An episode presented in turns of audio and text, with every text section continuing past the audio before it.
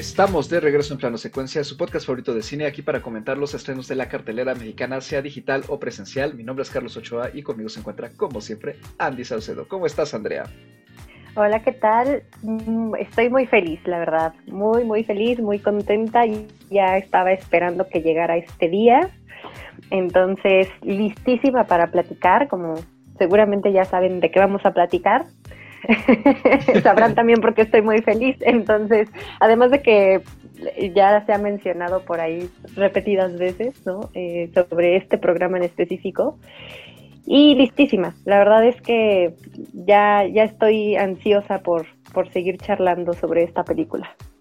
También se encuentra aquí, como siempre, Anita Escárcega. ¿Cómo estás, Anita? ¿Compartes el entusiasmo de Andy? Sí, yo me sumo totalmente a la, a la emoción de Andy. Estoy muy contenta con, con, la charla que vamos a tener hoy, porque pues es una película que estábamos esperando desde hace mucho tiempo con, con altas expectativas. Y pues ya nada más aquí cerrando el panel, una vez más nos acompaña Edith Sánchez desde la hermana república de Aditya Visual. ¿Cómo estás, Edith? Y pues como siempre, una vez más, gracias por estar en este panel. No, muchísimas gracias por la invitación. Qué emoción estar viniendo para acá, para Plano Secuencia. Y sobre todo con una película que la verdad, eh, para mí ha, cambiado mi relación con ella desde el día que la vi hasta el día de hoy.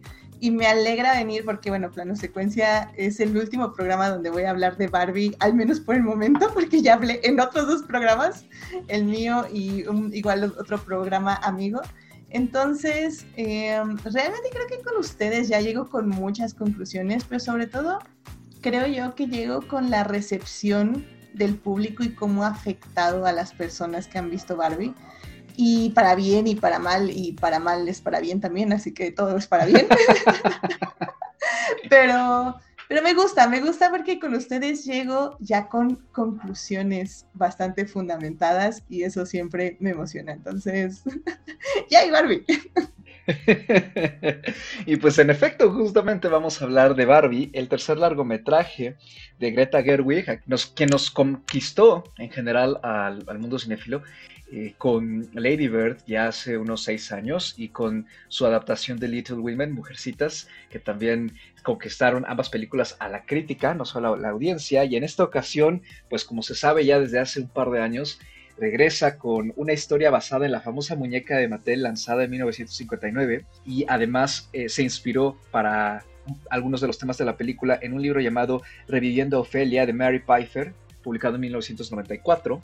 El guion está coescrito entre la misma Gerwig y Noah Baumbach y pues eh, complementan el trabajo eh, técnico eh, Rodrigo Prieto, el mexicano, este fotógrafo mexicano que pues poco a poco se ha ido haciendo de un tremendo nombre y de una excelente reputación en Hollywood, que trabaja en la cinematografía, por supuesto, y cuenta además con la colaboración de las diseñadoras Sarah Greenwood y Katie Spencer en el diseño de producción, que creo que es un punto muy importante y que seguramente va a salir en la discusión de esta charla, que además trabajaron ellas dos eh, con Joy Wright en Atonement y Ana Karenina, son eh, en, particular son reconocidas por su trabajo en estas dos películas. Y el vestuario, que creo que también es muy importante resaltarlo, es, está hecho y coordinado por Jacqueline Duran, que no solo trabajó con Gerwig en Little Women hace 3-4 años, sino que además, pues, eh, si el nombre les suena y, tendría que sonarles, pues es una ya eminencia del vestuarismo. Lleva muchísimas nominaciones al Oscar, dos de ellos muy bien ganados, justamente uno de ellos por Little Women, y pues ha trabajado en una enorme cantidad de proyectos, desde Atonement, Vera Drake y Ana Karenina, que son más o menos como, digamos, del estilo, hasta cosas pues completamente distintas como The Batman, ¿no? que también platicamos aquí en este programa. Y la música eh, fue curada por Mark Ronson y Andrew Wyatt, no hay una banda sonora como tal de score, más bien es una selección de canciones, y pues la película tuvo su estreno en Los Ángeles a inicios del mes de julio de este 2023 y la recepción tanto de la audiencia como de la crítica en general ha sido tremendamente positiva. ¿No? Se le ha aplaudido mucho el trabajo actoral, el diseño de producción y en general la manera en que pues, maneja todos los temas que propone Yarwi con ella. Y pues justamente vamos a diseccionar un poquito de eh, todo esto aquí en este programa. Y pues ya para ir arrancando, Edith, si nos haces el favor de contarnos muy, muy brevemente de qué trata Barbie.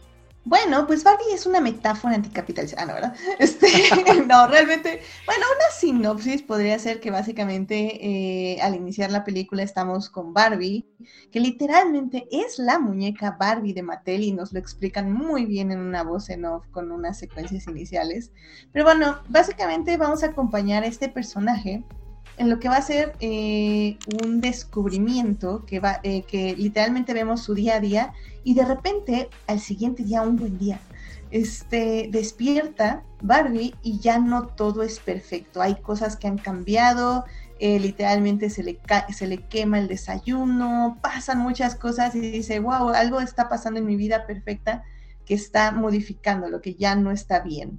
Entonces eh, va a hacer una consulta con una Barbie eh, rara que se llama Weird Barbie, quien la va a mandar a una eh, investigación, una búsqueda para encontrar qué es lo malo o qué le está pasando que está modificando básicamente toda su vida. Entonces esa es básicamente la sinopsis de la película.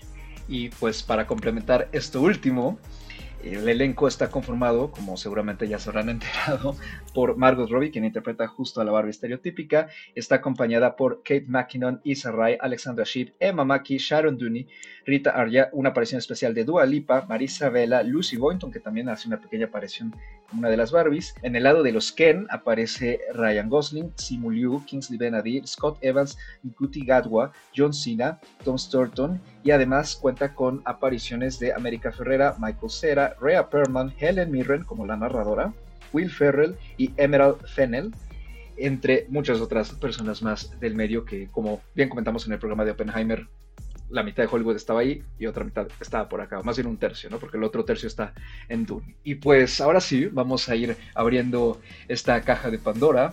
Y pues Andy, empiezas tú. ¿Qué te pareció de entrada brevemente Barbie? ¿Te gustó? Por supuesto, ¿no?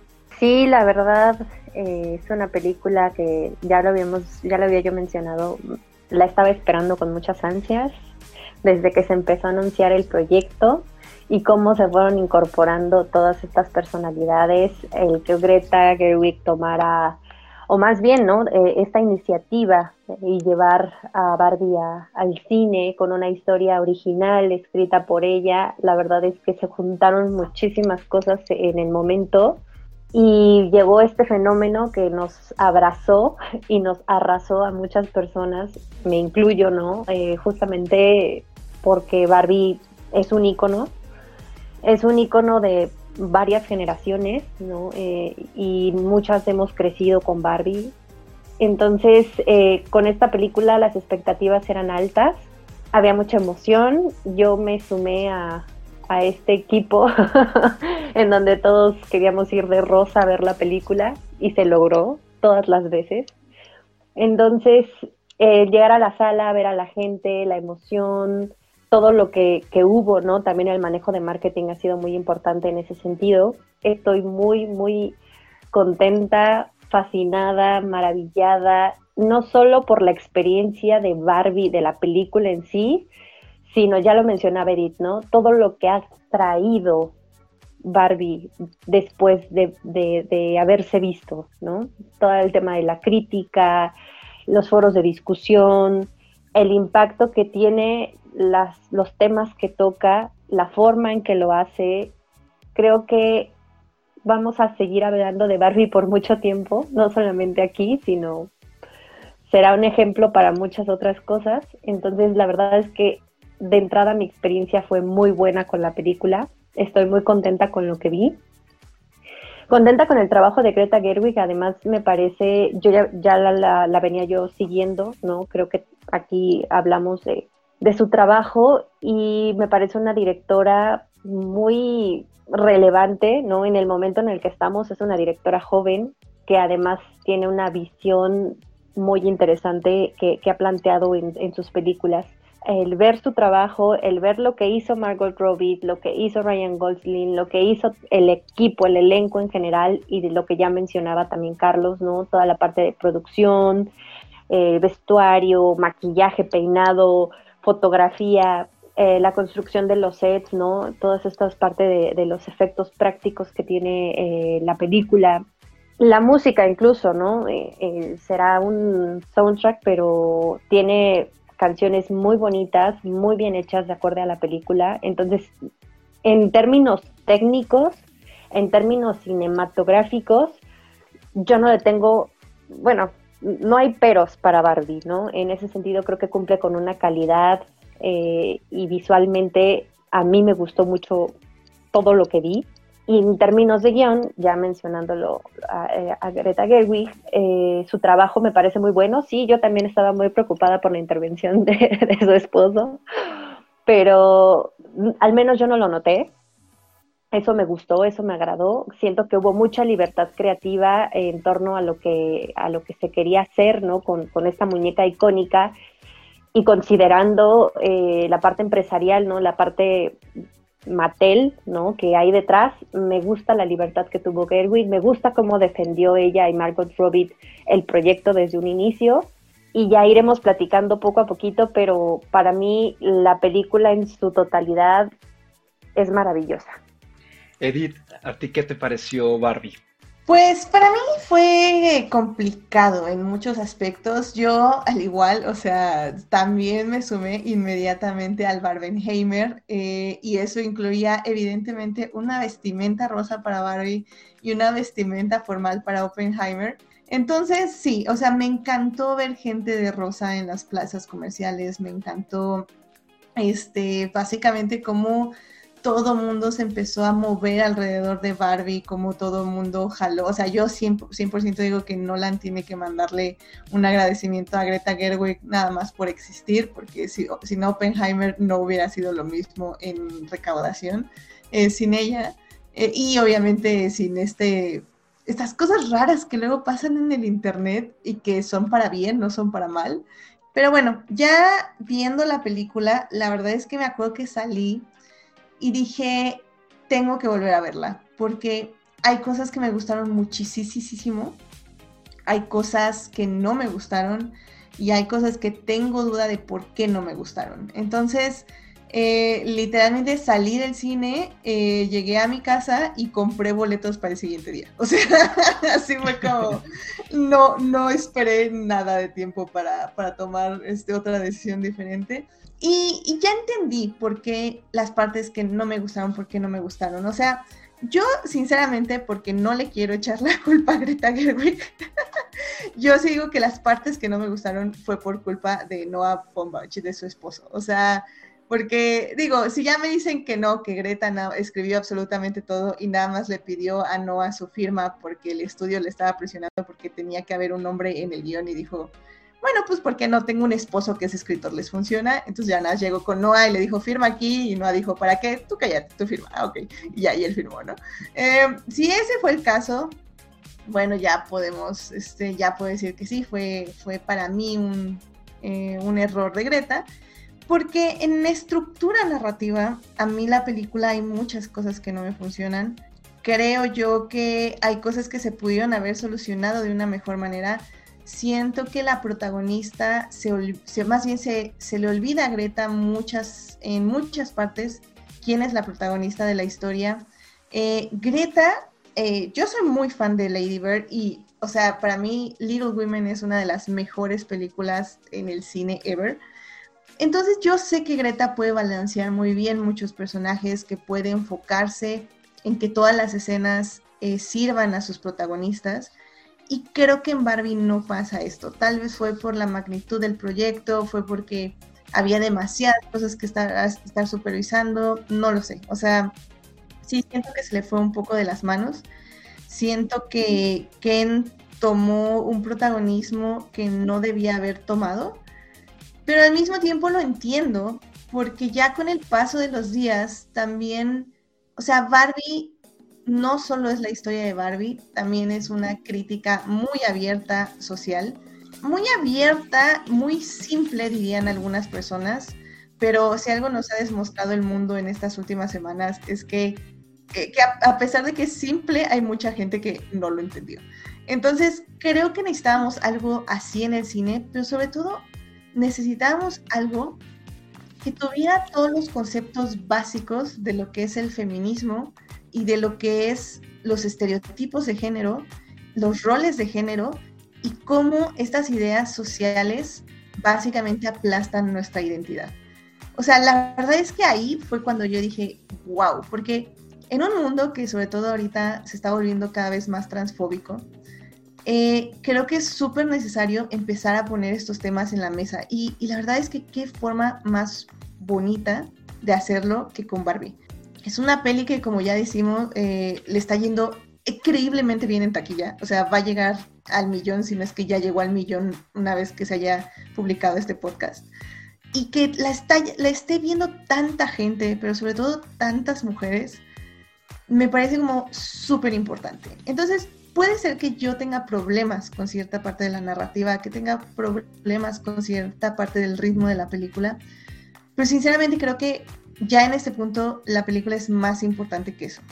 Y es que cuando la peli conecta contigo, conecta. O sea, y lo hace con Home Run. Neta, la manera en que hubo dos escenas de la película donde yo estaba llorando, o sea, es impresionante. O sea, porque a pesar de que yo sabía que había algo que no me gustaba de la película, aún así esas dos escenas, cómo me hablaron al alma. Esas dos escenas, que es una escena casi al final, empezando el tercer acto, y la escena final, o sea, para mí fueron extremadamente hermosas.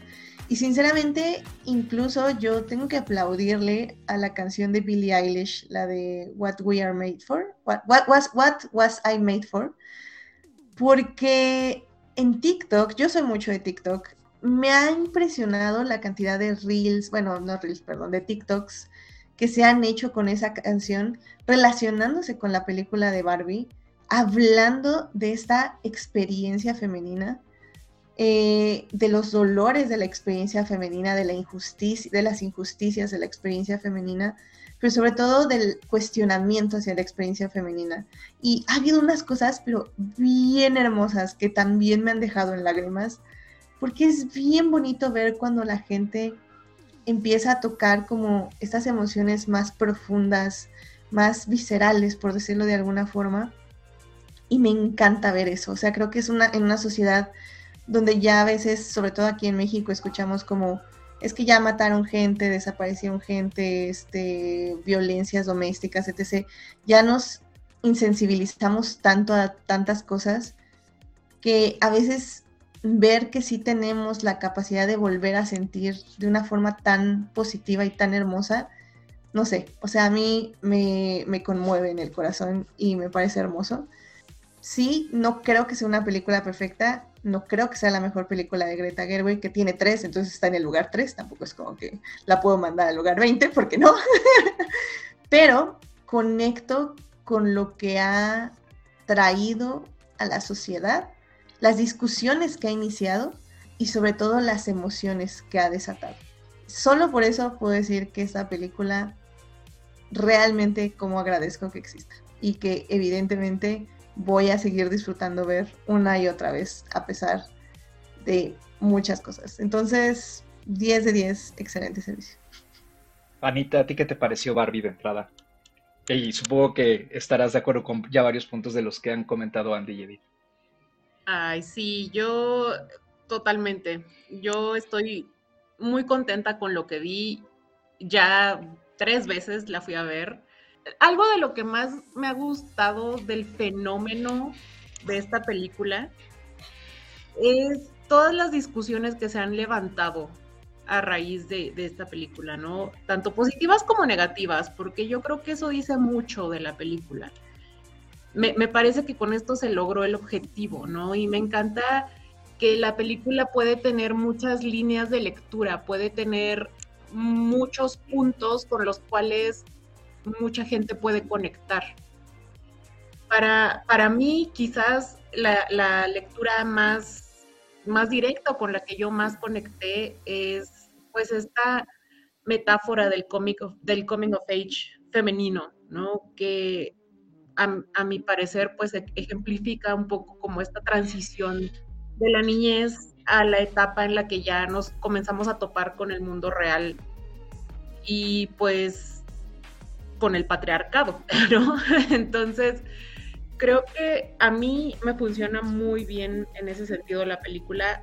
sé que hay muchas otras lecturas y sé que hay muchos otros puntos que Greta Gerwig toca con esta película.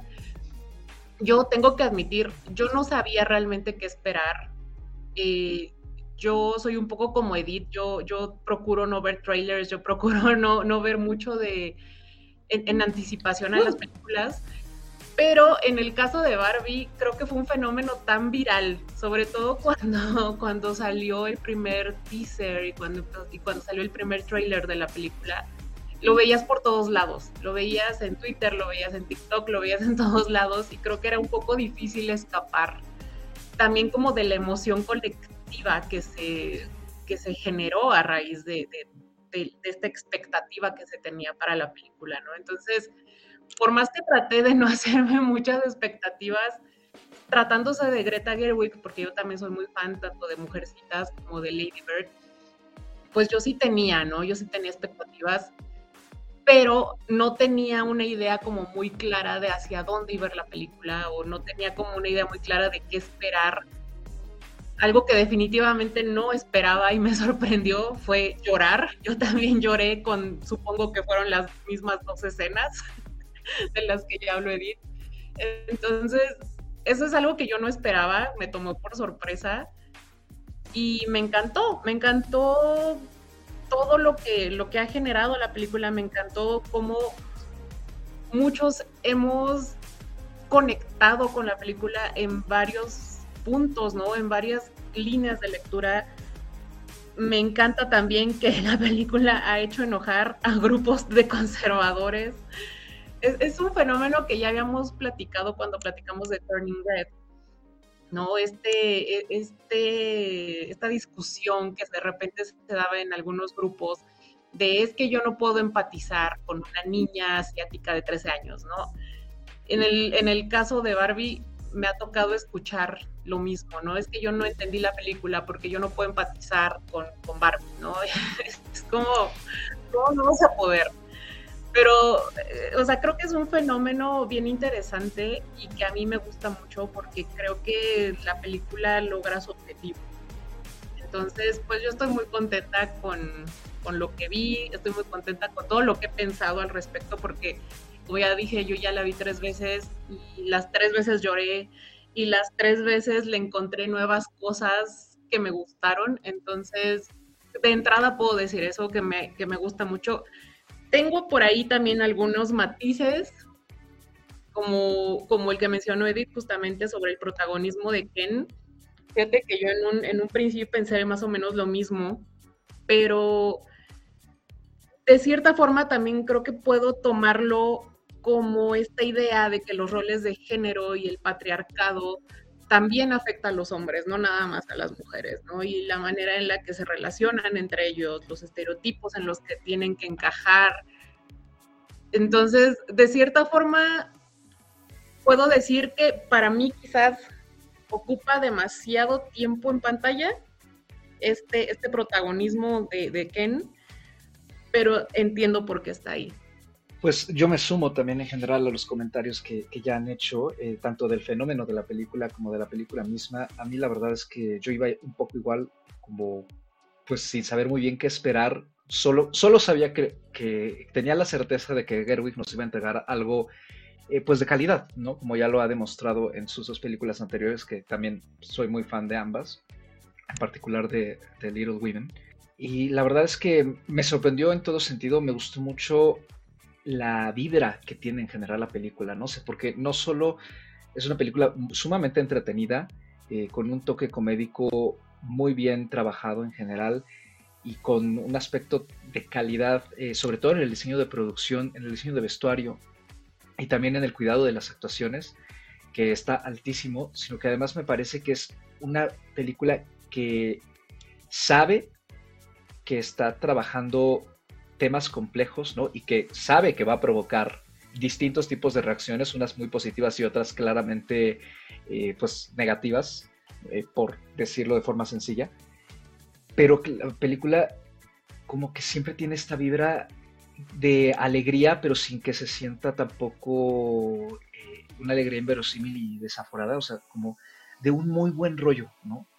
Y de que no digo, eso, esto es un comentario que yo también he visto por ahí, o sea, que la película pareciera sermonear, ¿no? De alguna forma con el discurso feminista y el discurso político que maneja. A mí no me parece que tenga ese, ese tono, así. Yo creo que claramente hay un lado serio, ¿no? De, este discurso de que la película, como toda comedia, eh, llega a tocar en un punto.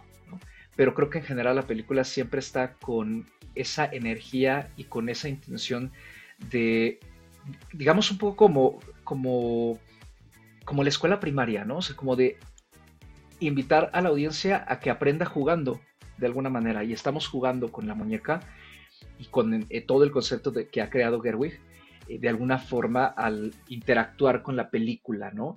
Y, e interactuar me refiero justamente a que la película te consigue eh, meter en la experiencia de lo que le está pasando a los personajes, o de alguna parte de lo que está comentando, ya sea porque hay gente que se identifica, por ejemplo, con eh, el, prólogo, digamos, eh, en el que vemos cómo nos, hacen este recuento satírico de la creación y de cómo fue creciendo la idea de la muñeca en sí. O, por ejemplo, con las partes pues un poco más, digamos, serias, ¿no? Que, vamos hacia el final. Entonces, creo que eh, de entrada eso me parece un logro tremendo, ¿no? Porque creo que no es fácil hacer que una película maneja temas de este tipo, eh, pues justamente pueda, digamos, digerirse de una forma eh, tan accesible. Y creo que ese es uno de los, de los mayores méritos que tiene, que tiene esto, ¿no? Porque la verdad, y esta es una queja que yo he visto por ahí y que entiendo eh, de, de, alguna manera, que dicen, es que la película, lo que tú comentabas, Edith, ¿no? De que como que es demasiado básica en la manera en cómo desmenuza el discurso feminista y la manera en que pues presenta toda esta perspectiva, ¿no? Eh, como que está contada con en peras y manzanas, ¿no?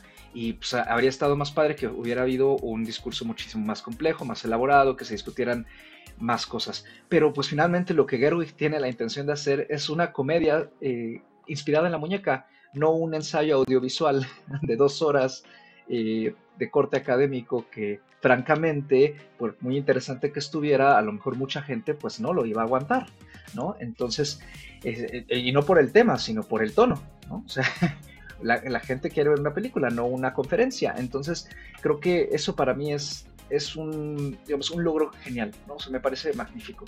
Yo estoy de acuerdo con lo que comentan, ¿no? muy brevemente, este, o sea, de que la película para mí tampoco es perfecta, creo que tiene... Eh, para mí no tiene fallos, más bien tiene como deslices o, quizá, como tú dices también, Edith, ¿no? Que a lo mejor se le fue un poquito de las manos algunas cosas. Yo creo que es porque intentan agarrar muchos hilos temáticos, ¿no? Eh, tocar muchas cosas que claramente todas son importantes, pero pues como siempre ocurre cuando eh, pasa esto, algunas quedan quizá algo superficiales, ¿no? A mí me parece que sí hay algunos personajes que sufren un poco a costa de otros. Estoy un poco de acuerdo con, con lo de Ken. Eh, me, a mí también me sorprendió mucho que de repente tuviera tanta presencia y sí de repente siento que, que la película se olvida un poco de Barbie.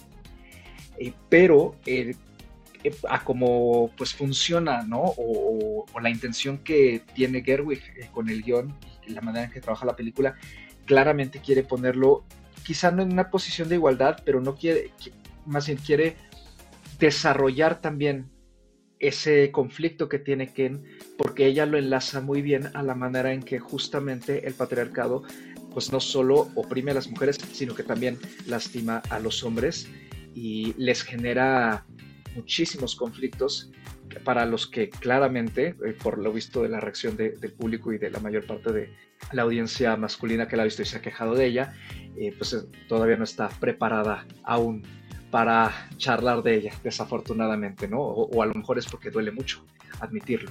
Entonces, creo que el que la película lleve ese discurso y pues de alguna manera, como dije, o sea, aprendamos con ella, a mí me parece padrísimo y creo que en sí pues termina opacando eh, de alguna forma pues cualquier queja ¿no? Eh, que, podamos tener con ella, porque creo que ha conseguido convertirse en algo más, ¿no? Y a mí me, encanta eso, porque ya tenía mucho, mucho que no pasaba un fenómeno así eh, de este calibre con una película que además fuera esperando ¿no? que no vaya a, haber aquí una apertura de un universo como es ahora la moda, con cualquier éxito de taquilla, de una película que sea, digamos, de una idea solita, ¿no? que se sostenga sola, que no haya secuelas, precuelas, spin-offs, eh, que no haya nada más alrededor de, la película, sino solo ella misma. Entonces, eso a mí me parece padrísimo y creo que eh, pues ayuda a que la película se sienta fresca, a que la película se sienta actual y que por supuesto pues sea un trabajo de calidad eh, bastante agradable. Sí, creo que hay mucho que decir, ¿no? Eh, respecto a Barbie y respecto justamente ya mucho más centrado en el guion. sí, son muchos temas, yo lo entiendo y como dice Anita, creo que también va a depender de la lectura que se le dé a la película y de con qué estás empatizando, ¿no?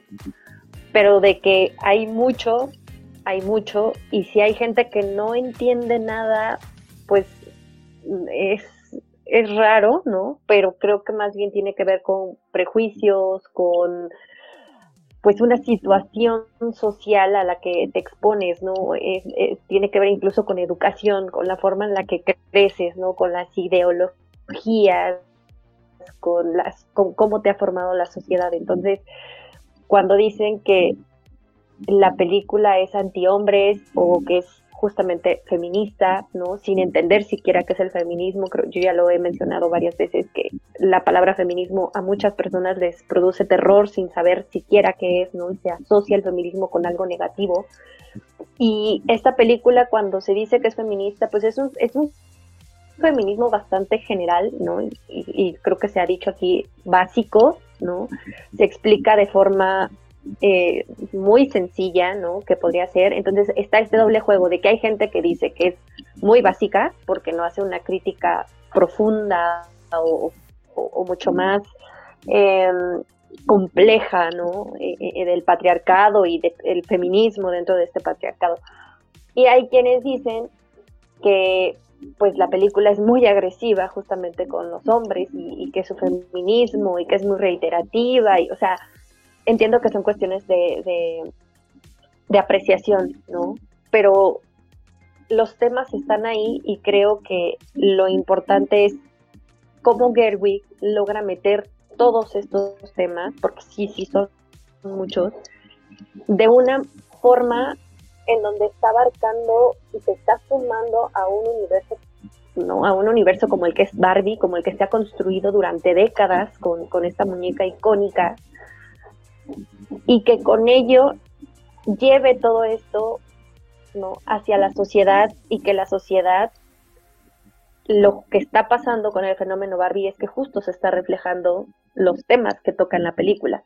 Por lo que ha dicho la misma Greta Gerwig, su fin y su objetivo era eh, sí que las mujeres se sintieran eh, identificadas, pero más que las mujeres, las personas que van a ver Barbie eh, se sientan bien consigo mismas, ¿no? Entonces es más bien una reconciliación un poco con la muñeca, ¿no? Con, con, con este con lo icónica que es y con lo controversial que ha sido, con lo polarizada que ha sido Barbie, y, del, y la mujer, ¿no? Y nosotros como mujeres. Hay temas pues de relación madres e hijas que ya por ahí se han mencionado. Está el corporativismo con el consumismo y todo esto que es el capitalismo, ¿no? Anita ya lo dijo, es un coming of age, ¿no? Estamos viendo el crecimiento, el viaje de Barbie, ¿no? pero eso es también una metáfora o puede ser visto como una metáfora del crecimiento o, de, convertirte de niña a esta etapa de madurez, ¿no? En donde a veces ya te saltas la adolescencia y prácticamente ya mujer, ¿no? Todo esto viene con pequeños apuntes, incluso de la creación, ¿no? Y no solo de la creación de un, como creacionismo, de un creador con el humano, sino de nosotros como personas en la relación con un objeto y, la importancia que le damos a ese objeto. En este caso lo vemos en la película de la creadora de Barbie en relación con Barbie y cómo llevan a cabo esa, esa charla, ¿no? Que tiene que ver justamente con existencialismo, con el ser mujer, con las relaciones. Entonces, a mí nada me sobra en cuanto a cómo se manejan los temas y en cómo se relaciona justamente con el personaje de Barbie y con el personaje de Ken. A mí no me parece que Ken se robe protagonismo. De hecho, sí, la película es Barbie, pero todo el tiempo en las promociones, en las charlas y todo, se ha visto Barbie y Ken, ¿no?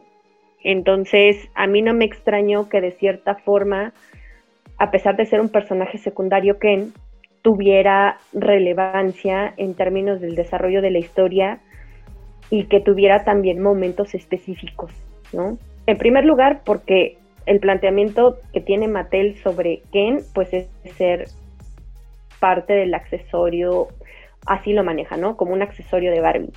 Ken no tiene un desarrollo tan eh, detallado como el que tuvo Barbie históricamente, ¿no? Que nació como dos o tres años después de la de Barbie, justamente porque cómo iba a haber una mujer sin un hombre, ¿no? Sin, sin un novio, sin un esposo. Entonces, a mí eh, en el tratamiento que se le da en la película y que parte de eso, yo también lo, veo como parte de esa, pues de, ese papel que tienen los hombres dentro del patriarcado, ¿no? De todo lo que se les ha dicho que también tienen que ser, las expectativas que tienen que cumplir y sobre todo el, esta parte de, de tener que impresionar a otros hombres, el que los mismos hombres tengan que ser entre comillas, los protectores de las mujeres o que tengan que hacer este mansplaining ¿no? que, hay en, la película. Creo que lo, explica bien Greta Gerwig, ¿no? El, papel que tiene Ken ahí, incluso el que Ken sea quien le quite todo a Barbie en algún punto y que luego Barbie sea la que se tiene que disculpar con Ken por, pues, por no valorarlo y que Ken nunca se disculpe con Barbie. O sea, todo, todo eso que pasa con Ken, ¿no? También habla de la inmadurez que, de cierta forma eh, se genera en algunos hombres. Yo no soy fan de generalizar, ¿no?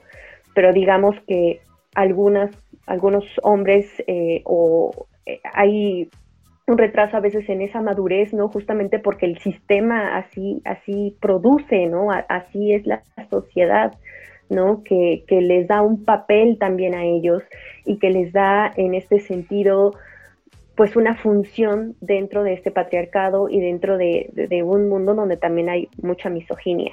Creo que lo que a la gente le puede llegar a, producir el, creer que Ken está robando mucha cámara es que es parte de, la comedia y de lo bien que están trabajando tanto Margot Robbie como eh, Ryan Gosling. Y Ryan brilla mucho, la verdad es que brilla mucho en, su papel. El número eh, eh, que él tiene hacia el final de la película es un número que te prepara justamente para todas esas cargas emocionales, ¿no? La película lleva un ritmo en donde pasas de la nostalgia, reír, llorar, reflexionar, identificarte, o sea, y el que esté justamente esa escena, el que hable también de los otros Ken y de él Ken, ¿no? Te prepara para lo que sigue, ¿no? Que es ese desenlace con, esta escena que, se, como dice, a todos nos, nos conmovió mucho. Y de ahí, pues, entiendes el papel del Ken y de los Ken y de cómo van a estar en Barbieland y qué papel van a tener, ¿no? Sí, como dice Carlos, son muchos hilos, pero a mí no me parece que se quede ni nada suelto ni nada flojo, porque yo al menos siento, así como he visto la película, que hay detalles que hasta pasan te pasan de largo, ¿no? Y cuando los piensas y empiezas a meditar que esto se conectaba con esto, con este otro punto y con algo que dijo este personaje y pasó, todo eso a mí me parece que estaba muy bien medido y que los temas, aunque sean muchos, sí están bien agarrados. O sea, creo que, bueno, hay, hay varias cosas que, me gustaría decir. Eh, bueno, unos, primero unos detallitos. Eh, es que, si algo nos ha enseñado Oppenheimer es que los hombres solo pueden encontrar empatía cuando lanzan bombas atómicas a otros países. Antes de eso, no puede haber empatía. Pero bueno, este, porque yo, yo soy de team todos los hombres, lo siento, no lo siento, I'm sorry, not sorry. Porque al final del día es que en cierto nivel siempre nos tocan estos temas. O sea, creo que lo estaban diciendo muy bien, no sé, cómo el patriarcado en general nos afecta a todas las personas eso es lo que hace también a Barbie tan increíble como película. Porque, o sea, yo recuerdo la primera función, la verdad yo me estaba riendo mucho, casi no me fijé si otra gente se estaba riendo, que sí, yo oía risas, pero, pero realmente nada, se estaba como yo riéndome. Y en la segunda función me acuerdo que llegué y dije, no me voy a reír, voy a escuchar cómo reacciona la gente, que fue una sala un poquito más vacía.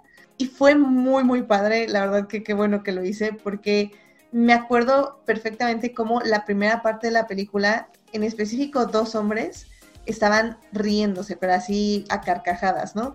Y dije, ok, qué bueno, qué padre que la están disfrutando, vamos a ver cómo avanzan sus reacciones durante la cinta, ¿no? Y justo a la mitad, sus risas empezaron a extinguir y empezaron a salir las risas femeninas, ¿no? Entonces, o bueno, vamos a decir las, las risas con voces agudas que probablemente pertenecían a mujeres. Y, y recuerdo perfectamente una mujer que en la parte donde los Kens empiezan a, tocar la guitarra, o sea, Dios santísimo, me dio tanta risa, pero de escuchar su risa, o sea, porque realmente sabías que se había identificado, o sea, que realmente lo había vivido, lo había sobrevivido. Y eso justamente creo que habla mucho de cómo la película trata de abrazar a todos los públicos, o sea, ya sea que porque estos hombres no se rieron porque se identificaron, porque encontraron situaciones similares o simplemente pues como que tal vez no entendían bien las secuencias, no lo sé, no hablé con ellos, eh, no lo iba a hacer evidentemente, pero creo que eso es un poco de, de la magnificencia de Barbie, porque como decían ahorita, la película tiene muchísimos detalles. O sea, para mí mi, lección como más hermosa de Barbie es cómo tenemos o, las personas tienen y tenemos que buscar lo femenino no a partir de los estereotipos que se nos pusieron, sino a partir de realmente lo que nos llama de. ¿Y, y, a qué me refiero con esto? O sea, creo que hay una forma muy bonita que lo hace Greta Gerwig desde la película, que es muy sutil, pero yo pienso que se puede notar ya que te fijas, es el maquillaje de Margot Robbie. A mí me encanta cómo inicia Barbie estereotípica, Barbie perfecta, cabello perfecto, perfecto. Conforme va pasando la película, el maquillaje va desapareciendo. O sea, digo, sabemos que sigue teniendo maquillaje, pero eh, hay maquillaje. Eh, digo, más bien, ya es un maquillaje más natural, perdón. Entonces, para que cuando llegamos a la última escena, literal Margot Robbie ya no tiene maquillaje, comillas, comillas. Es, es una cara donde literalmente ella tiene que, es un lienzo en blanco, donde ella tiene que iniciar a volverse a encontrar a sí misma como Barbie. Ese tipo de metáforas fueron a las que a mí, o sea, a mí me volaron la cabeza porque dije, claro, este, no solo es acerca, evidentemente en la historia de los Kens, de cómo estos hombres absorben los estereotipos que los hacen, eh, los hace reforzar, refuerzan una idea de lo que es lo masculino. Y, y, si lo ponemos en comparación, también Barbie y Barbieland es un refuerzo de lo que ellas piensan que es lo femenino. Y luego tenemos, que es la parte donde yo me identifique más, tenemos evidentemente Alan, tenemos a las Barbie ex extrañas, que, salen de lo binario, o sea, salen de efectivamente de, de, lo que es Barbie y de lo que es Ken, y que realmente encuentran su papel en otras formas de vivir. Entonces me encanta que Greta Gerwig, o sea, no se queda solo en lo binario, sino también en exploración de lo que hay más allá y que hay que salir de ahí para encontrar la, para encontrarte a ti en tu más pura identidad, la que sea pero que sea fuera de esos estereotipos, tanto Barbie como Ken.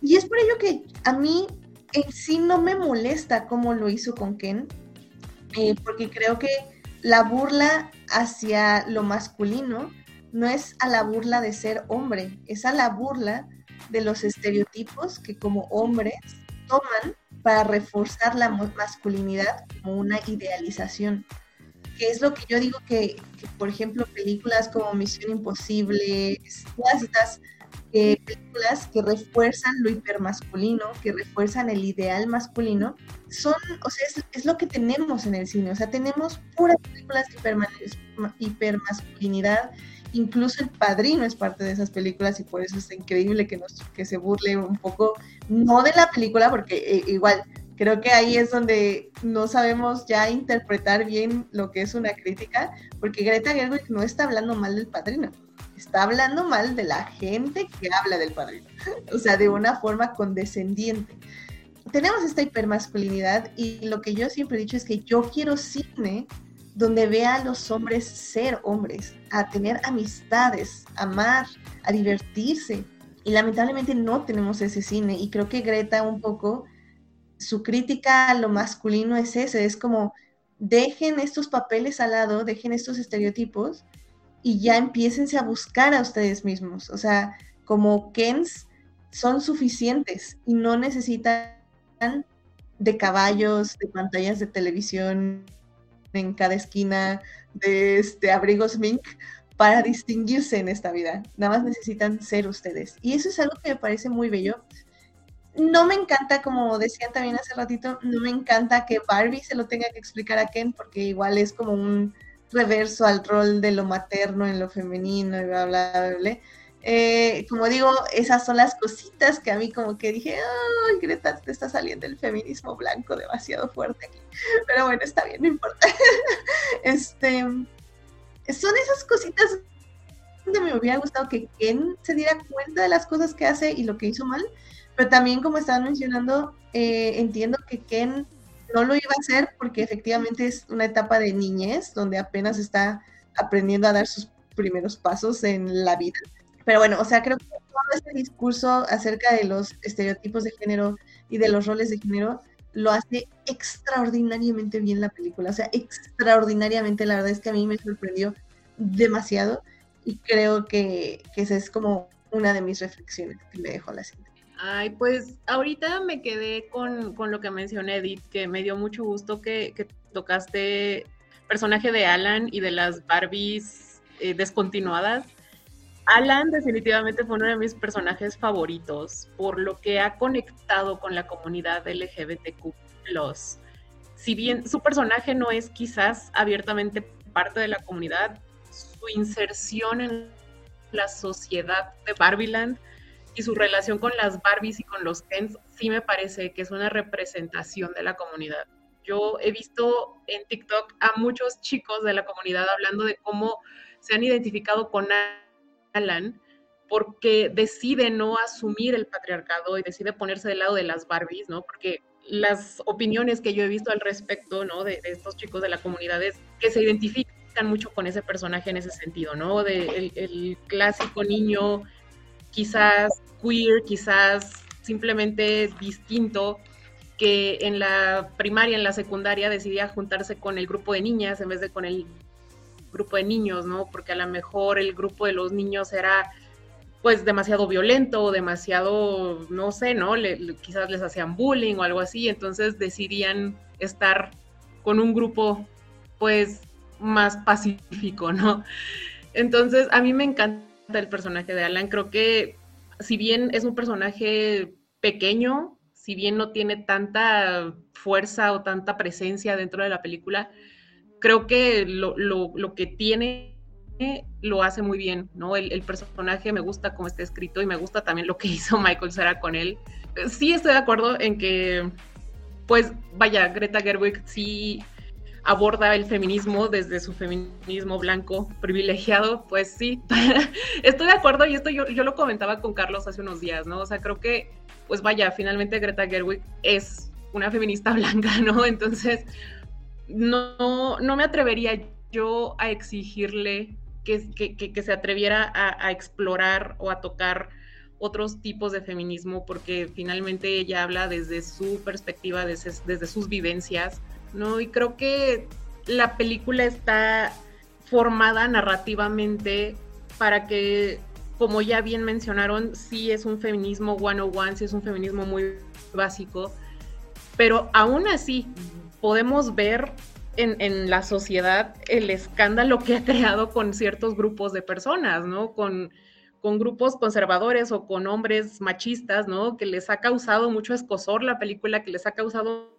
mucho coraje la película, que de repente ven cosas que yo no sé de dónde las sacaron, ¿no? Así como que estaba leyendo hace unos días en Twitter que, alguien decía que, esa primera escena, ¿no? Que era esta, pues este guiño, ¿no? A Odisea del Espacio.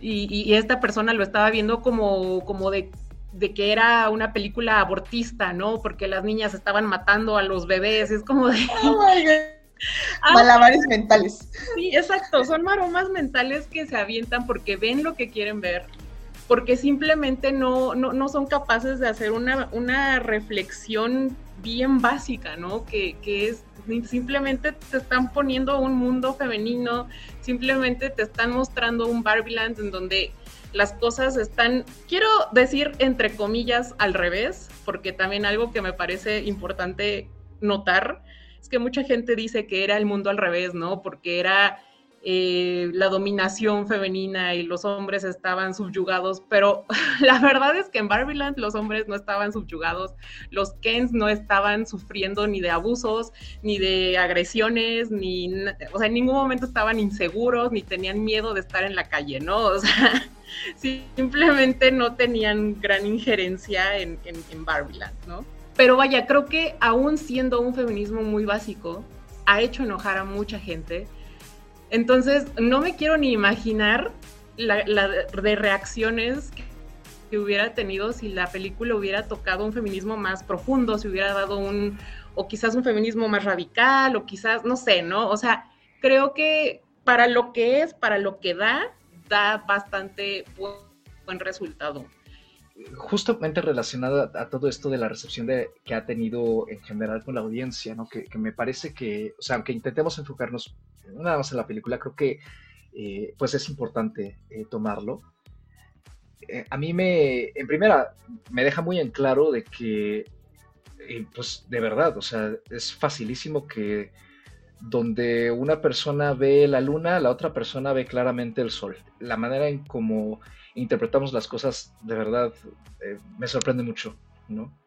Digo, es cierto que todas las personas vemos todo de forma distinta, pero vamos, o sea, es que, es que como, como dicen ustedes, ¿no? O sea, la, la de maromas mentales que se ha aventado la gente para tratar de, de alguna manera, justificar el odio o la, el rechazo más bien a la película, porque no, no muestra lo que querían, o, yo no sé qué querían, no sé qué esperaban, porque para mí la verdad es que la película desde su primer teaser, eh, y si no es que desde sus imágenes, eh, dejaba muy en claro, creo yo, el tono que iba a adoptar. Sobre todo porque además se trata de la primera vez que hay un, live action de Barbie, ¿no? Todo el resto de la filmografía de la marca es eh, animación a computadora muy rudimentaria, enfocada mucho a, sí, historias en las que las Barbie son heroínas, pero que están muy relacionadas con clichés, por ejemplo, de los cuentos de hadas, ¿no? O sea, Barbie Rapunzel y este tipo de aventuras que se quedan pues en un ámbito muy hacia el público infantil,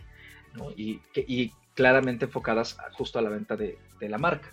Entonces, eh, o sea, yo no sé qué esperaban, que, si querían eso en una versión live action de Barbie, la verdad a mí me, me, intriga mucho.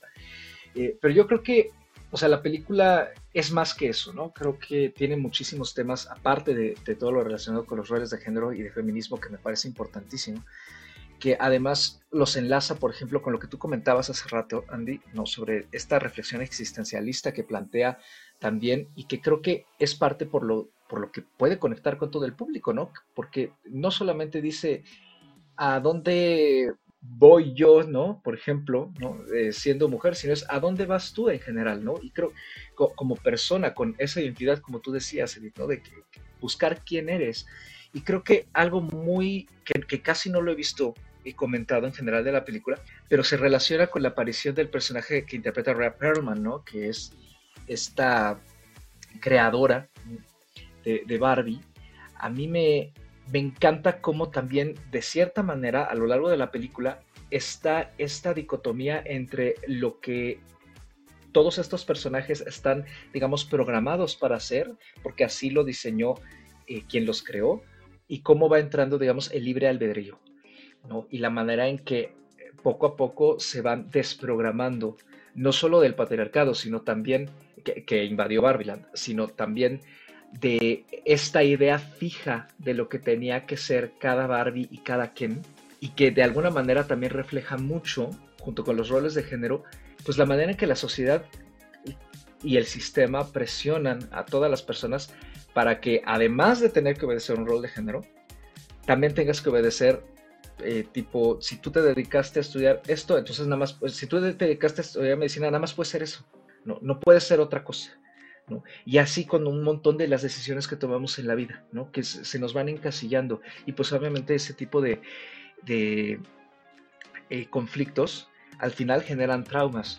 Entonces me gusta también que la película va un poquito más allá y de alguna forma busca nutrir los distintos puntos que está tocando para tratar de llevarlos de una forma íntegra hacia el final, que es, eh, a, mí me parece en general un final muy bonito, eh, muy nostálgico, muy poderoso y en general creo que es, a partir de, esa sinceridad, porque creo que a pesar de que la película sí, como tú también ya lo habías mencionado Andy, ¿no? o sea, está eh, este discurso también que se ha hecho en la película de que finalmente pierde mucha fuerza su idea y lo que plantea porque proviene de una maquinaria eh, de consumismo y materialismo que es la marca Mattel, ¿no? que prácticamente quiere como pues hacerse un lavado de imagen a través de la película. Creo que a pesar de eso, la película tiene el lugar en el corazón correcto, sí hay una sinceridad para tratar de que la película en sí se convierta en una experiencia de lo humano, en particular de, de la experiencia femenina, pero que justamente la experiencia femenina es parte también de la experiencia humana y de la experiencia masculina, o sea que todo puede, digamos, confluir, ¿no? Y que podemos entenderlo, y que pues quien no puede entenderlo es más bien porque no intenta, no quiere dar un poquito el brazo a torcer y decir, a ver, o sea, exactamente qué es lo que me está planteando esta película respecto a las experiencias de otras personas que no soy yo. ¿no?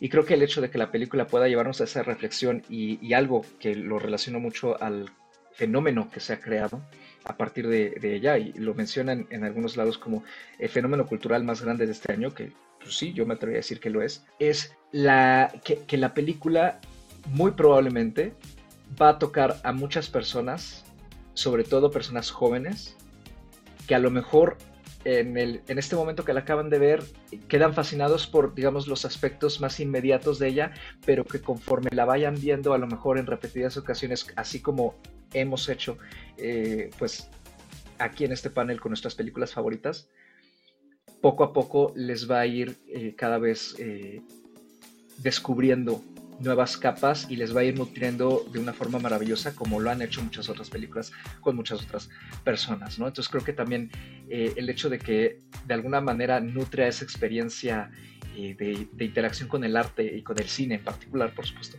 a mí me parece que es otro logro de, Barbie y un punto pues muy bonito, ¿no? Y como digo, o sea, a mí, a mí me, me sigue impresionando mucho lo, lo que ha conseguido Gerwig con esta película, independientemente de eh, digamos, los peros que yo tengo eh, con, con, ella, ¿no? O sea, me habría gustado ver más, por ejemplo, desarrollada a Gloria, ¿no? Creo que en todo caso a mí me habría gustado incluso que durara un poquito más para que justamente se pudieran desarrollar un poco mejor algunos de esos aspectos que, que parecían estar apresurados, ¿no? Como por ejemplo la desprogramación de Barbiland o la manera en que, digamos, como que se resuelve todo, ¿no? Muy fácilmente, ¿no? De que eh, Barbie regresa muy rápido a Barbieland, parecía ser, parecía ser que este desvío hacia el mundo real no tiene tanta eh, fuerza eh, narrativa, ¿no? no está tan elaborado. Creo que a pesar de todo eso, la película me, me, gusta mucho.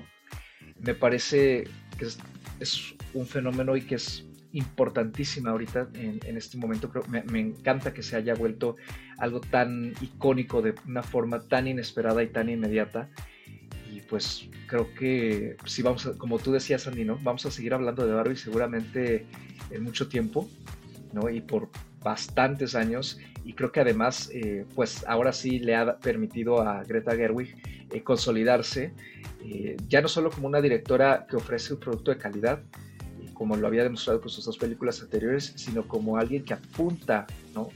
hacia pues cualquier estrella ¿no? y que puede en general pues encarar cualquier proyecto que se le ponga enfrente, sea propio o sea por encargo, que a mí, en lo personal, me gustaría que fueran proyectos propios, no por encargo, eh, pero vamos, si, si es necesario tomar proyectos sobre encargo para después desarrollar un proyecto propio, ¿no? Como hemos visto que han hecho algunas personas de las que justamente hemos hablado aquí en este panel, tal cual como estamos, como, como fue el caso de Peter Pan y Wendy, ¿no? Con David Lowery, pues bueno, a veces creo yo que incluso si la película tiene que colgarse, en este caso del corporativismo, eh, para tratar de darnos este tipo de reflexiones, pues bueno, quizá valga un poquito la pena que le tenga que besar la mano al diablo, por así decirlo.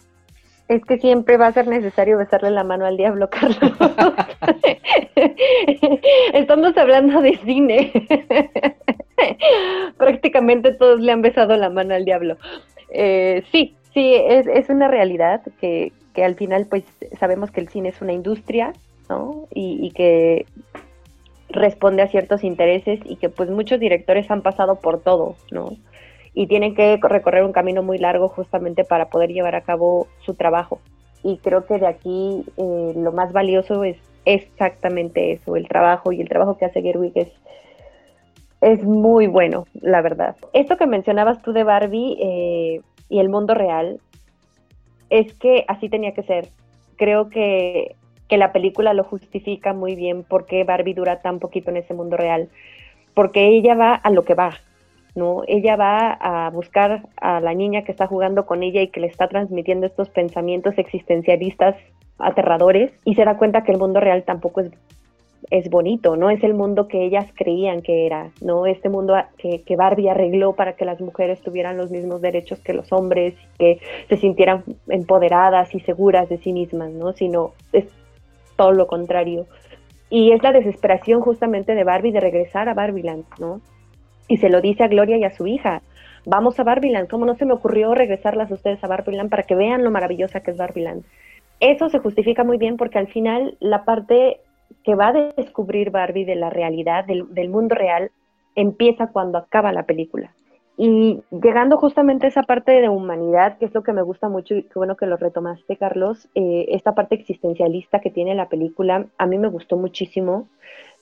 Y sobre todo cómo se inserta, ¿no? Se inserta justamente desde este baile maravilloso que están teniendo Barbie y Ken, y que ella se cuestiona, ¿alguna vez han pensado en la muerte? ¿no? Y que desencadena todo esto, desencadena algo que que a todos nos preocupa, ¿no? Que todos nos cuestionamos nuestro papel en la vida, quiénes somos, qué estamos haciendo, ¿no? Constantemente estamos eh, eh, cuestionándonos qué nos define, qué nos hace humanos y que además sea Barbie la que se lo pregunte y que tenga que enfrentarse justamente a esto. Hay algo aquí muy importante, ya lo hemos mencionado en otras ocasiones, es un tema general, ¿no?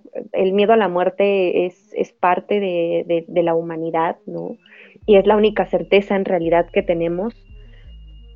Pero en el caso de Barbie, el que se enfrente a esto es muy importante porque justamente en Barbieland no hay envejecimiento. Barbie siempre es perfecta, siempre es joven, siempre es bella, siempre es Barbie feliz. Y el tenerse que enfrentar a la idea de envejecer paulatinamente y morir es una concepción nueva, ¿no? E, e, es, algo importante. Y en el caso específico de las mujeres, y creo que eso sí es atañe un poquito más al feminismo, hay un terror generalizado en el envejecimiento porque la mujer no envejece igual que el hombre. La mujer envejece de envejece en su sexualidad, envejece eh, en la sociedad, ¿no? Se, se, nota su, envejecimiento sexual y su envejecimiento social en términos de trabajo, en términos de cómo es vista una mujer envejeciendo, ¿no? Eh, eh, el reloj biológico no es el mismo reloj biológico el de una mujer que el de un hombre. Entonces, todo eso aunado a mantener un estándar de juventud y belleza eh, a mí me gusta cómo lo aborda la película, ¿no? Es parte justamente de todo este proceso de humanidad. Y cuando Barbie se enfrenta a la decisión de ser humana, algo que le dice la creadora es, sabes que existe la muerte, ¿no? Y Barbie tiene que aceptar que existe la muerte y por ende existe todo este proceso.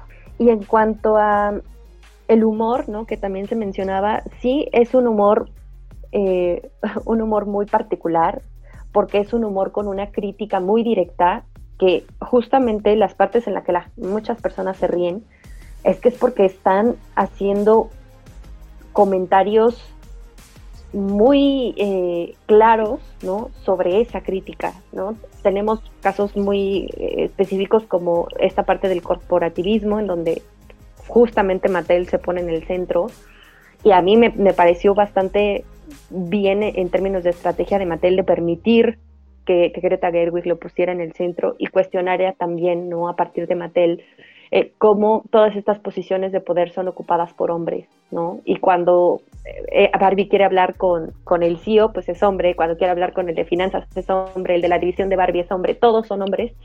Y el empleado que está ahí dice, yo no tengo una posición de poder, entonces soy una mujer. La gente se ríe, y es parte del humor de Barbie, es parte de ese humor en donde es un humor incómodo, ¿no? Es un humor incómodo porque te está diciendo algo de la crítica y sigue ahí, ¿no? Sí es un humor directo, sí es un humor difícil y sí entiendo que no se pueda conectar a veces con el humor, pero es inevitable conectar con la crítica. Y otra escena que fue muy bonita, que al menos yo me gustó mucho, es esta eh, parte donde Barbie está en el mundo real y encuentra a esta mujer mayor, ¿no? En la banca y voltea y le dice, eres hermosa. Yo entiendo que a muchas nos pegó, nos llegó por, por, por ese mensaje, por esa aceptación y por esa relación, ¿no? Que, que vemos. Es, es, un momento muy bonito dentro de la película y claro está, los de Mattel no lo iban a comprender hasta que Gerwig se pusiera en esa posición de, es que esto es Barbie, esta es la película. Y ya para ir cerrando, yo con lo que me quedaría eh, toda Barbieland está construida de una forma que te hace llegar ese recuerdo de cuando tú eras niña y jugabas con cualquier cosa, no, no solo con una Barbie, sino el llevar a cabo tu imaginación para que una caja de cartón, para que algo se convirtiera en, en un juguete, ¿no? Y que tú le dieras esa vida. Y en mi caso particular, yo, si tu, yo no tuve la casa de Barbie, yo también tenía que hacer mis propias cosas para poder crear este, este Barbieland, ¿no? Pero la forma en la que está hecha la película, en la forma en la que se fijaron en cada uno de los detalles, en cómo nosotras jugábamos con las Barbie y cómo veíamos a Barbieland, eso me parece algo muy bonito para destacar y se me hace que, que es parte de ese cuidado al detalle que tiene Greta Gerwig creo que tiene momentos, o sea, Barbie tiene momentos particulares que nos vamos a llevar. Es la escena de la fiesta de, las Barbies al inicio, este discurso maravilloso de Gloria que a mí me pareció que va a quedar guardado por mucho tiempo y muchas personas lo van a consultar y lo van a citar porque, vaya, tiene mucha razón. Si al final todo este mundo complejo se aplica también para una muñeca, no estamos entendiendo nada. La canción de Ken, yo sé que hay unos que no les gustó tanto, hay unos que se les hace larguísima, a mí me parece maravillosa del inicio a fin. La introducción que hay de Barbieland, ¿no? Estas dos partes en donde todo es perfecto y maravilloso y cuando ya no es perfecto y maravilloso el día de Barbie, la escena final eh, del diálogo de, Ruth como creadora de Barbie con Barbie, y el spot maravilloso que a todos nos encantó seguramente de cuando está la Barbie depresiva. Hay gente que se sintió aludida, yo me sentí incluida. Creo que varias nos identificamos en ese sentido, ¿no?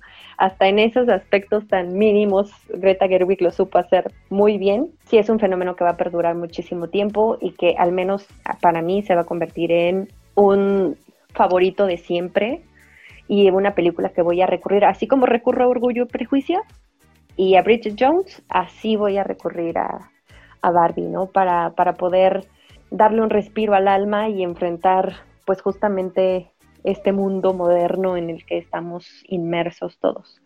Yo para finalizar, las estrellitas que le doy a Barbie después de tres veces haberla visto y seguramente la veré al menos una vez más, si no es que dos veces más, em, le di cinco estrellitas y para mí se va claramente muy arriba a lo mejor del año muy contenta, muy feliz, muy satisfecha.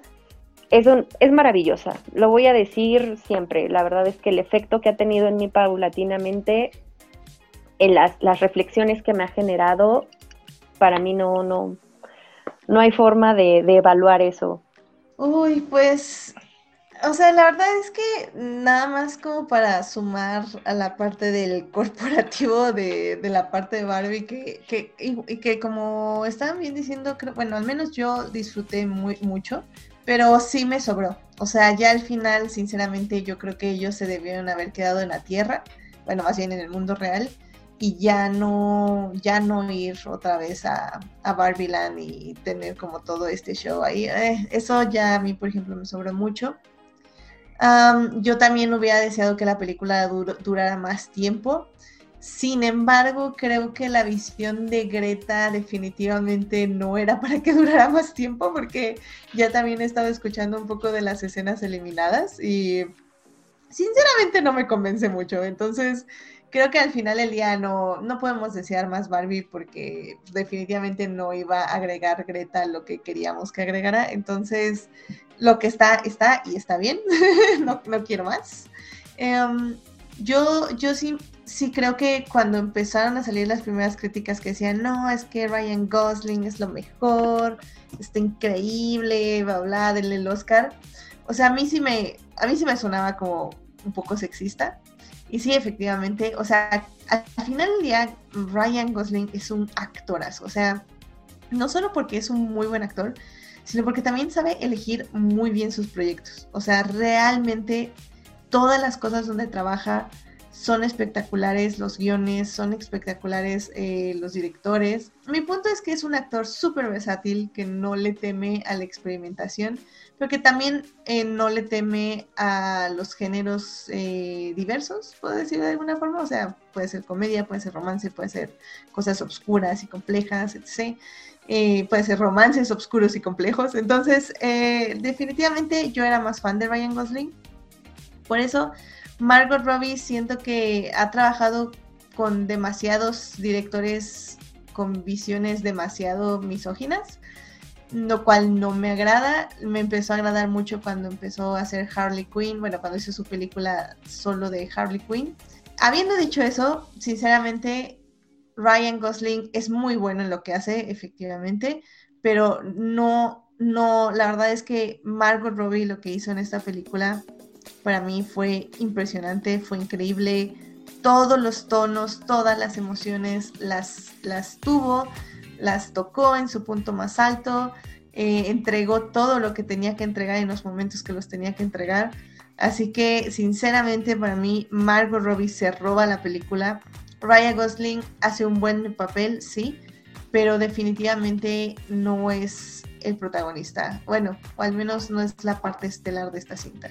Quiero nada más remarcar que sí, la alegoría religiosa también está ahí muy clara y que me parece increíble esa última línea donde dice es que no te tengo que pedir permiso para ser humana y la creadora le dice no, eso no tengo más injerencia en ti que la que tengo con mi hija. O sea, realmente tú eliges lo que quieras hacer. Ah, y salió ahí el eslogan de Mattel por alguna extraña razón, pero, pero fue muy bueno. O sea, eh, a mí me encantan también las alegorías religiosas, así que yo estaba con 10 de 10 con eso. Entonces, sí, o sea, es una peli que podemos criticar de ser sencilla, comillas, comillas, pero al mismo tiempo es muy compleja. Creo que, como decíamos, decían al inicio, no podemos pedirle que Greta hubiera hecho un examen existencial sobre el feminismo y los roles de género en, nuestra sociedad a partir de la concepción del corporativismo dentro de la publicidad, en juguetes dirigidos a mujeres. O sea, no se, lo, no se lo podemos pedir, pero al mismo tiempo siento que sí lo hizo. O sea, la verdad. Eh, no fue perfecto, pero sinceramente todo lo que pudo poner lo puso y lo puso relativamente bien. Entonces, sí, yo también creo que de esta peli vamos a estar hablando por mucho tiempo. Tenemos mucho cine de arte, tenemos mucho cine independiente que toca todos estos temas, los toca de una forma más visceral, más seria, eh, a veces más este, intelectual de cierta forma. Pero pues sabemos que ese cine, por mucho que lo amemos y que nos encante, no llega tan fácil a todas las personas. Y lo bonito de Barbie es que está llegando a muchísimas personas, eh, hombres y mujeres, eh, y personas este, adyacentes. Entonces, me encanta, me encanta, me encanta eh, en ese aspecto Barbie. Y creo que hay que darle ese mérito. Yo en las estrellitas pensé que le iba a bajar eh, conforme la fuera procesando, pero la verdad la voy a dejar, eh, la sigo dejando en lo que le puse inicialmente, que fueron tres estrellas y media.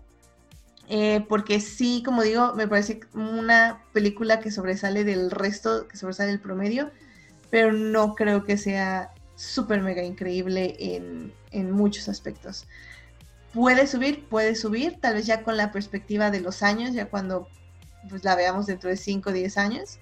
Pero bueno, por el momento la voy a dejar en tres y media con corazoncito y amplia recomendación. Pues yo para concluir quisiera retomar un poquito lo que mencionaba Andy sobre el tema del envejecimiento y el tener que enfrentarse a la humanidad, ¿no? De dejar de ser muñeca y convertirse en humana yo creo que también ahí hay parte de este discurso feminista de la película, ¿no? No quiero ser perfecta, quiero ser humana.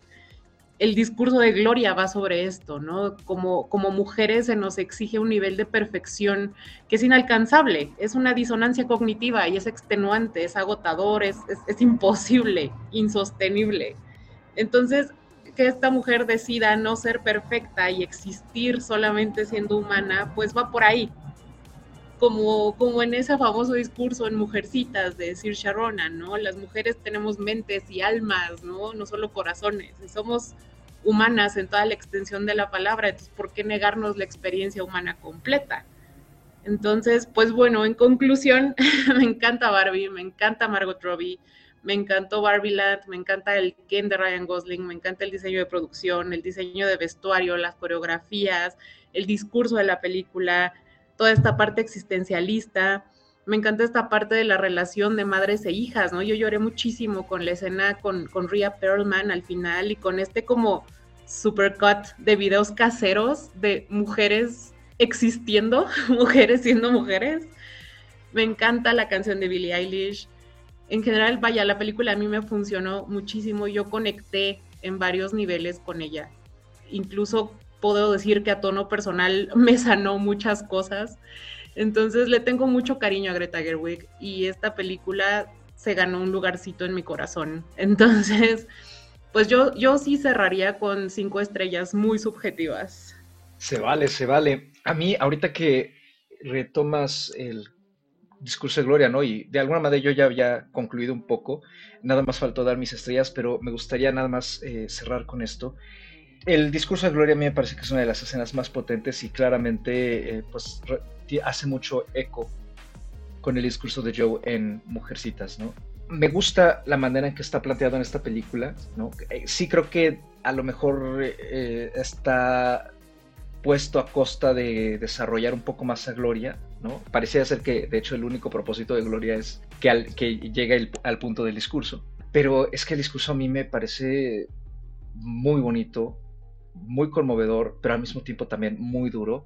Y me parece que, es muy notorio que el discurso de Gloria habla sobre la dificultad de la experiencia femenina y de cómo siempre se está exigiendo más y hay que cumplir con todo y es justamente el reflejo de lo que está pasando con la película eh, fuera de las salas, ¿no? O sea, ya digamos como, como parte de la audiencia, ¿no? Que se le ha atacado mucho a la película porque no solo por, digamos, ciertos grupos eh, que claramente eh, quieren regresar a vivir en los años 50 o más atrás, ¿no? Este, que, que la han tildado de que es una película comunista, de que es abortista, de que es eh, anti-hombres, de que es, bueno, muchas de las, algunas ya las hemos mencionado a lo largo de esta charla. También, por otro lado, otros grupos que dicen, es que a la película le faltó ser más feminista, es que a la película le faltó ser más profunda, le faltó ser más incisiva, le faltó ser más esto, le faltó ser eh, más clara, le, le, faltó lo que sea. Es justamente de lo que habla el discurso de Gloria, ¿no? O sea, pareciera ser que al ser un producto hecho por una mujer que habla sobre experiencias femeninas, nunca es suficiente, ¿no? o sea, eh, porque también eso, eso es algo con lo que a mí me, ha impresionado, ¿no? Este fenómeno que, eh, pues a mí, yo no recuerdo ahorita en este momento una película hecha por un hombre a la que se le ataque de que le faltaron muchísimas cosas de esta manera, o sea, y, si no, se le justifica muy fácilmente, ah, pero pues es que es un hombre, ¿no? O sea, es como, claramente no tiene, no, no, no, no hay que exigírselo de esa manera, ¿no? ¿Por, ¿Por qué razón? ¿Quién sabe? Simplemente es porque es su nombre. Pero en cambio, a Barbie de Gerwig se le está exigiendo pues que cumpla con absolutamente un montón de condiciones para que la película pueda ser como aceptada al 100%, ¿no? Y creo que si se sale de la película y se le está exigiendo de esa manera, hay que volverla a ver para entender mejor un poco el discurso de Gloria y cómo es que está funcionando en la película. Entonces yo me quedo con eso y pues yo eh, me sumo en general a, algunas de las quejas ¿no? que Edith ya les ha planteado. Eh, por ejemplo, me sobra, eh, me sobra un poco la inclusión de los ejecutivos de Mattel a partir de cierto punto de la película, ¿no? Y yo también me encanta Ryan Gosling y creo que ha sido un trabajo genial y que se la pasa muy bien, pero creo que al final me quedo también más con lo que hace Margot Robbie porque pues a ella le tocó, digamos, el papel difícil. Que era el no tener que estarse siempre divirtiendo todo el tiempo en la película. Y Gosling claramente sí se le está pasando grande porque pues está en, algo que es muchísimo más, creo yo, fácil de interpretar al final. Yo cerraría con cuatro estrellas bien sólidas para Barbie. Sí se queda también en mi top del año, sin duda. Creo que es una película que hay que ver Así como lo dijimos eh, la semana pasada cuando hablamos de Oppenheimer, que a mí tampoco me, esa, esa me convenció un poquito menos, pero creo que es un, eh, uno de esos eventos cinematográficos a los que sí hay que acudir o de los que sí formar parte de alguna forma, ¿no? Incluso si, claro, o sea, si no se puede ir a una sala de cine y por numerosas circunstancias, pues sí creo que vale mucho la pena darle una oportunidad a la película y explorarla, incluso si es en una pantalla chica. Y pues con eso cerramos esta discusión de Barbie, el tercer largometraje de Greta Gerwig, que al momento que sale este programa va a seguir en cartelera y esperemos que así sea, ¿no? robándole taquilla a Misión Imposible, ¿por qué no? Ya este, Top Cruise tiene mucho dinero. Y pues ya nada más nos queda la recomendación de este episodio que le toca aquí a Edith una vez más. Yo ya me imagino lo que va a hacer, pero pues revélanos, Edith, ¿qué traes en esta ocasión para nuestra audiencia? Ya saben, mis obsesiones este, cinematográficas. Este, este fin de semana, bueno, más bien este viernes, eh, se estrenó la segunda temporada de Good Omens. Eh, Good Omens, para quien no la conozca, es una serie que nos, habla básicamente de, un ángel y un demonio que se conocen desde el inicio de los tiempos, literalmente desde que inició el universo, y que en la primera temporada al menos eh, se dedican a detener el apocalipsis y pues para ello, en esa primera temporada vemos un poco cómo se desarrolla su relación, cómo hay, el, show tiene como una comedia bastante peculiar donde eh, básicamente tenemos como mucho humor británico, pero al mismo tiempo como humor como surrealista, porque estamos en un mundo donde literalmente hay ángeles y demonios. Entonces es como muy interesante desde esa parte, pero también es una crítica y una reflexión hacia la religión y, hasta y hacia los conceptos que tenemos como mal y bien, y cómo a veces si nos enfocamos en esa dicotomía puede incluso ser más dañino hacia la humanidad y hacia como personas que somos. El autor de esta, de esta serie es Neil Gaiman. El hecho, la, la primera temporada está basada en el libro llamado Good Omens, escrito por Neil Gaiman y Terry Pratchett. El primer, la primera temporada es el libro, literalmente, es, también es un libro muy bueno, por cierto, Neil Gaiman es uno de mis escritores favoritos, así que recomiendo 100% que lean lo que sea que escribe él, es, siempre es garantía. Neil Gaiman dice que esta segunda temporada es básicamente un puente porque al fandom nos gustó tanto la relación de Aziraphale con Crowley, que es el, el ángel y el demonio, que él quería darnos un poquito más de esa relación. Y, eso es lo que es la, segunda temporada. La hipotética tercera temporada que saldría en el momento que se acabe la huelga, que Amazon Prime dé dinero para la siguiente temporada, que Neil Gaiman la termine de escribir y todo eso, o sea, dentro de unos cuatro cinco años otra vez, si nos va bien.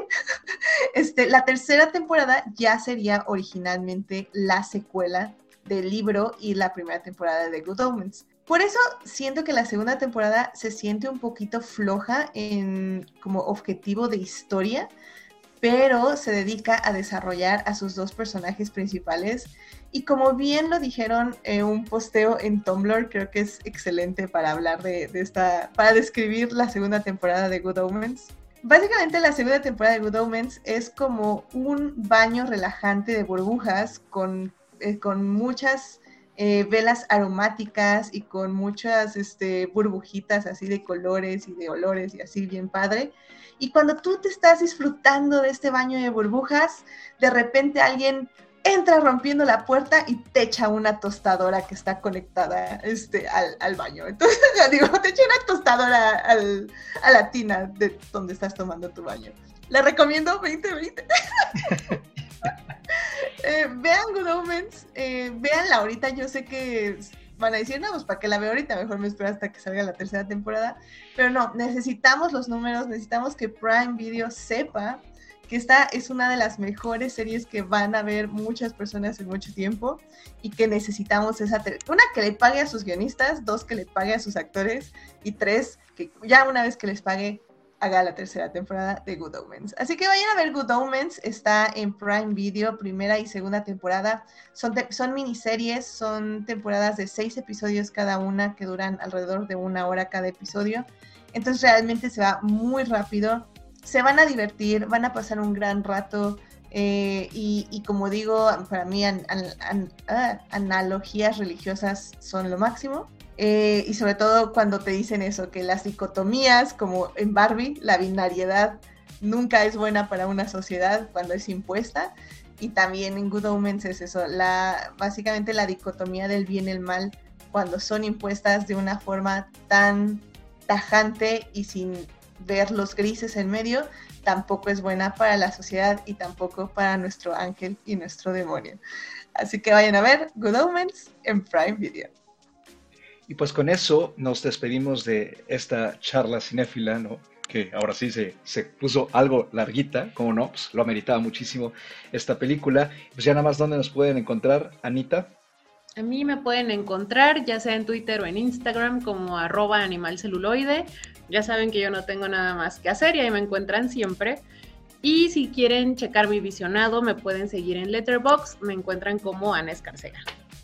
A mí me pueden encontrar en Twitter o Instagram como arroba Andrea eh, mientras siga vivo Twitter.